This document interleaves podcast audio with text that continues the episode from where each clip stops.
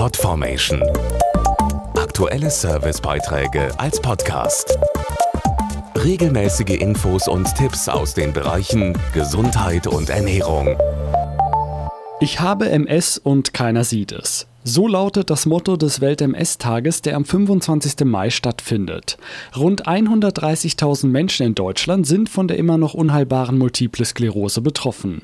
Und viele von ihnen müssen täglich nicht nur mit der MS, sondern auch mit Vorurteilen klarkommen. Im Mittelpunkt des dritten Welt-MS-Tages steht die unsichtbare Seite der multiplen Sklerose, die oft zu Missverständnissen führt. Dazu Chefarzt Professor Jürgen Köhler. Versteckte Symptome sind zum Beispiel Konzentrationsstörungen oder Müdigkeit.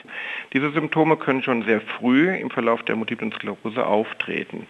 Familienangehörige oder Arbeitskollegen kennen diese Symptome nicht. Deswegen kann es natürlich auf Unverständnis treffen, wenn ein Familienausflug plötzlich ausfällt oder Konzentrationsschwächen im Büro auftreten. Der Welt-MS-Tag soll die Betroffenen mit der Aktion Ich habe MS und keiner sieht es aus diesem Schattendasein herausholen und durch Veranstaltungen in ganz Deutschland die Öffentlichkeit über die unsichtbaren Symptome informieren. In der Öffentlichkeit herrscht häufig das Bild eines MS-Betroffenen vor, der sich kaum alleine bewegen kann oder im Rollstuhl sitzt.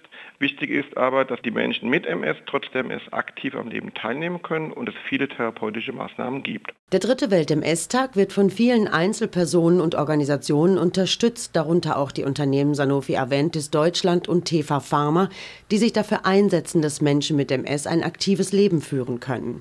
Dafür werden spezielle Angebote und Programme entwickelt, die auf der Homepage www.aktivmitms.de zu sehen sind, wie beispielsweise ein Fotowettbewerb, der Patienten in aktiven Szenen zeigt. Informationen und Hilfe für alle MS-Erkrankten finden Sie auch im Internet auf www.dmsg www.de